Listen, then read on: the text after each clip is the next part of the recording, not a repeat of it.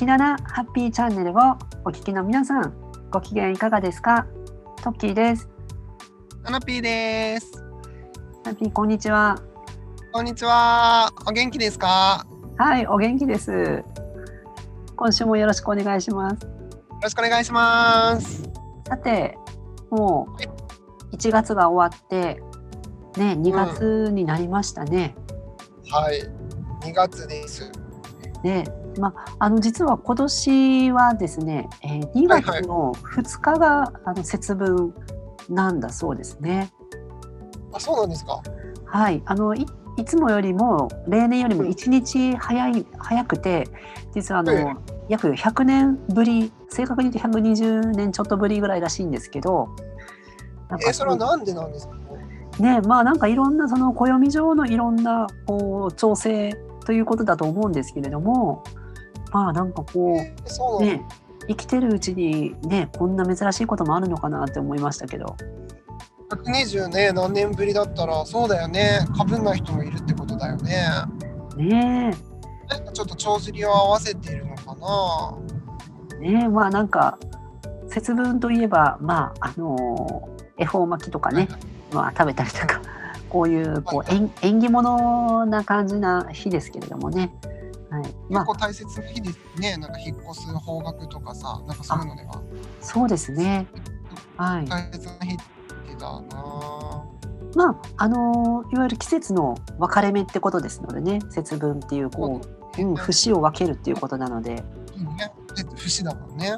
はいまあ、うんそんなそんなところで今週もよろしくお願いします。お願いします。さて、えー今週のおテーマですけれども、えー前回のお引き続きでえー職場の人間関係というテーマについて、えー引き続きお話ししていきたいと思います。えー前回ちょうど、おまあ、その人間関係とかそのハラスメントとかパワハラとか、えーまあ、ナナピーと、えートトロさんのお二人の、えー具体的なそのお話を伺ったんですけれどもじゃあ、うんうんそこから今度はあの話をこう進めてじゃあそういった、まあ、ハラスメントとかパワハラとか実際被害を受けて、えー仕事をまあ辞めるのかそれともそこで耐えて頑張って何かしらこうその学びをこうなんか乗り越えて頑張ろうとするのかとかなんかその実際にこうナナピーはその時、まあ、どういうふうななんかこう体験とか経験があったのかお話聞きたいなと思います。なるほど。なんか私の感覚なんだけど、うんな日本人のその美徳としてね、うん。例えばその辛い状況でも向き合って乗り越えて自分を見つめ直して自分を変えて努力して苦しいのもなんかもう石の上にも3年じゃないけどもまず耐えて努力をしてでなんかこう慣れてくるみたいなだから逃げるなよみたいなセクハラとか例えばブラック企業のそういうのとかから逃げるなよみたいなのって本当にやめた方がいいと思った。だけど、うんなんだろうな、なんかもうその美徳がもうなんか私はもう無理なんだけど、なんかどっちがいいとか、もちろんさ、それで耐え耐えてみようかなって思えるんだったら耐えてみればいいし、無理と思ったらやめていいと思って、それはなんか全然逃げることではなくて、なんだろうな、私も一回、なんだろう、そういう意味ではやめてしまった方なんだけども、なんかその後って結構辛かったんだよね、自分は。やめた後。だから残ってそれに耐え続けるのも苦労のもそこから抜け出すっていう苦労もあると思うんだよね。だからどっちがね辛いとかどっちが辛くないとかそういう話じゃないんだよね。なんかうん嫌なもの嫌だし。うん。なその、まあ、美徳っていうものが、まあ、日本では結構そういうのがあって、まあうん。その大変な状況にすごく我慢するとかその、うん我慢ししてこそ仕事だみたいなそういうのそうそうそう。辛くて当たり前みたいなさ。うん。だから給料もらってるんだろうみたいな考え方？あとはその結構他の頑張ってる人と比べて自分はまだ全然頑張ってる方じゃないとか、はいはいはいはい。まあ、あの例えばその営業とかだったらあの他の人と比べて営業の成績が悪いから全然自分は頑張れてないとかそういうのもありますよね。耐える必要ないと思う。苦しいことをあえて そこに向かっていく必要もない気がしていて、うん。なんかそれをなんだろうな。なんかお年寄りとかでさよくいるのってそういう苦労話をすごく自慢にしてくる人とかっているじゃない？自分はこんだけ苦労したんだよみたいな。私そういう人って本当の苦労ちょっと足りてない気がするんだよね。マジで本当に苦労した人って人に苦労してほしいとか思わなくない？そんな押し付けなくない？確かに。なんかうん。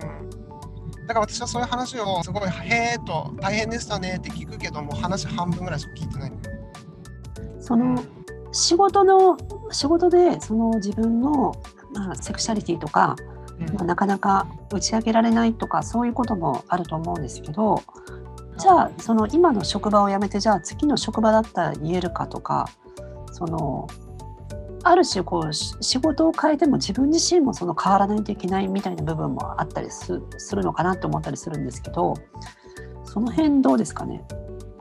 それはもう仕事に関係なくさひ人ってなんか日々成長しているし気づかないうちになんかちょっとずつ変わっているしうん。なんか後ろ向きだと自分が思っていても実はそれって前に進んでたりとかすると思っててうんなんだろうな。カミングアウトができない職場にいて辛いからそこを辞めて新しいところに行ってみてもしかしたらできるかもしれない。そこでなんか自分らしく働けるかもしれないと思ってそっちに行くんだったら全然いいと思うその方がでもそこでできなかったらまた考えればいいよ なんかその都度考えればいいなんかその先にあでもこれってずっと同じこと繰り返すかも。自分はダメ人間だって思う必要は全然ないよね。うん。なんか私も思ったのはそれでなんかそうやってブラック企業ばっか勤めちゃってあ自分ってもうそれしか生きようがないよね。だって大学出てないしねとかさやっぱ自分の才能は何もないわけだからしょうがないよね。自分はこうやって生きていくしかないよね。一生こうなんだ。みたいな風に思っちゃうことがまず辛いかったかな。うん。まあ、嫌いな上司がいるからもうこの仕事辞めたいっていうそういう後ろ向きなこう、まあ、転職よりも、まあ、どっちかっていうとこう新しいこう仕事にチャレンジできるとかなんかあのなんかその前向きな転職だとすごくまあいいかなってなんとなく思ったんですけど。ものは言いようでさ辞めるっていう時もさ前向きな理由付けなんていくらでもできると思う。まあこれは前向きだって思い込めば前向きなんだよね。なんか逃げてるように見えるかもしれないけど自分はこれは前向きなんですと思えば前向きだしなんかこの辺って本当ものは言いようというか考えようで同僚に一人ムカつく人がいる上司に一人ムカつく人がいるとか、まあ、そんなのどこにでもいるんだけどうん。それ一人ぐらいだったらさ自分が辞めるかそいつを辞めさせるか戦うみたいなさそれもちょっと面白そうだけど。なるべくなら戦わない方がね、まあ、賢い戦法かなとは思うんですけど、まあ、嫌いな人がいた時に、まあ、自分がこうどうしたらでもそのなんで嫌いなんだろうっていうところとかもやっぱ考えたりとかしないと、うん、ダメななんんかか嫌いな人のこと考えたくなくない？そんなに確かに。よ、くさ人は鏡だからっていうようなことも言われるけどもうんうん、そんな本当に合わない人を視野に入れる必要ないしその人のことなんでだろうって考える必要もないと思う。本当それだったら好きな人なんか好きな人を見てうわここ好きって思ってる方がハッピーじゃない？確かに、うん、それは言えてる、うん、私ねなんか嫌いな人もなんか好きにならなきゃならなきゃいけないみたいなそういうねえその気味感ねうん、なんか私、うん、そこの美徳あったかもしれないかな。うんそれってそっちに引っ張られてると思うよ私あ、なるほどね。いてさ気持ちのいい人って囲まれたくない？そうなの。うん、でも合う合わない、本当全員、なんかもう、なんだろう、迫害主義になる必要ってないと思う。うんうんうん。あえて誰かを傷つける必要はもちろんないし、そんなことしちゃいけないけども、あえて嫌いな人と向き合う必要って本当に意味があんまりない気がする。はあそれでね、もう知れることは、もしかしたらあるかもしれないけど、そういうことに気づけたらラッキーぐらいでいいんじゃないのって思っちゃう。うんなるほどね。まあ結構ちょっといろいろと深いお話が今日はできたような気がします。はい。ナナピありがとうございました。ちょっと、ありがとう。はい、今週は、えー職場の人間関係というテーマでお話をしました。さて、えー続いては時七ハッピートークのコーナーです。えー今週あったさまざまないろんなハッピーなトークをお繰り広げていくというコーナーです。さあイエはい、今週今週の、えー、ナラピーのハッピートークをぜひお願いします。あのさ、トッキーさ、はい、私の今年の目標って覚えてますか？何度も話しててさ、すごくごめんね。でもちょっと話したいことがあるのよ。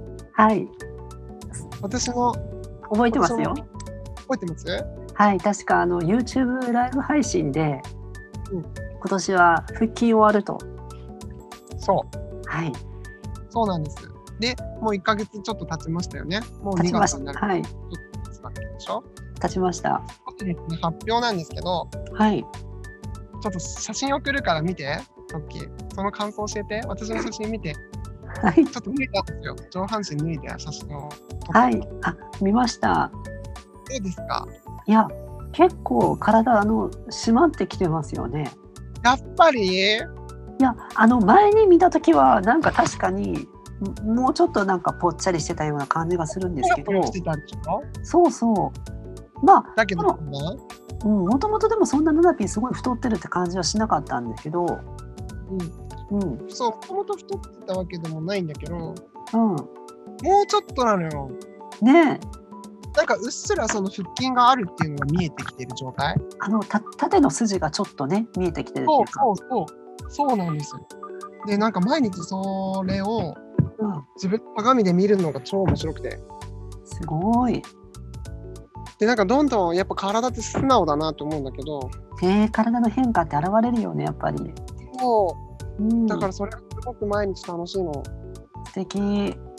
そう、なんか食べ物も今日は、昨日はちょっとこれ食べ過ぎちゃったから、これをちょっと、ね、抜こうかなとかさ、そういう計算をしたりとか、すごく楽しんでやってる。えー、でも結構そのお肉とかよく食べたりしますよねナナピーって、私ね、肉結構食うんだよ。うん、お肉はどうなんですか？食べて大丈夫？わかんない。私は肉は良しとしてるんだよね。例えば、でも、すごく油とかのお肉の前にちょっと砂肝を多めに食べるとかさ、ああなるほど。そうなんかチキンっぽい、なんかもそもそしたところを半分ぐらい食べてから、美味しいお肉食べるとか。なるほど。いろいろいろいろ考えて工夫しながらこう食べてるってだけのことですね。あとは本当に好きなものばっか食べてるよ、結構。なんだろう、それがいいかどうかわかんないけど、うん、砂肝とか軟骨、本当に野源軟骨とか好きで、うん、砂肝いっぱい食べたりしてる。まあでもあのジャンクなものはさすがに控えてるでしょ？控えてる。だけどやっぱ食べたくなるよね。うんなるほど、うんすごい考えて食べてるかな、最近。うんうん。いや、でもいつか本当にちゃんと腹筋が、本当にこれは割れてるっていう 風になった時にお披露目するのが楽しみです。はいそのために頑張ってます。はいこうご期待ということではい、はい33歳、ナラピー頑張ります。はいナナピーありがとうございましたはい、以上、時七ハッピートークのコーナーでした。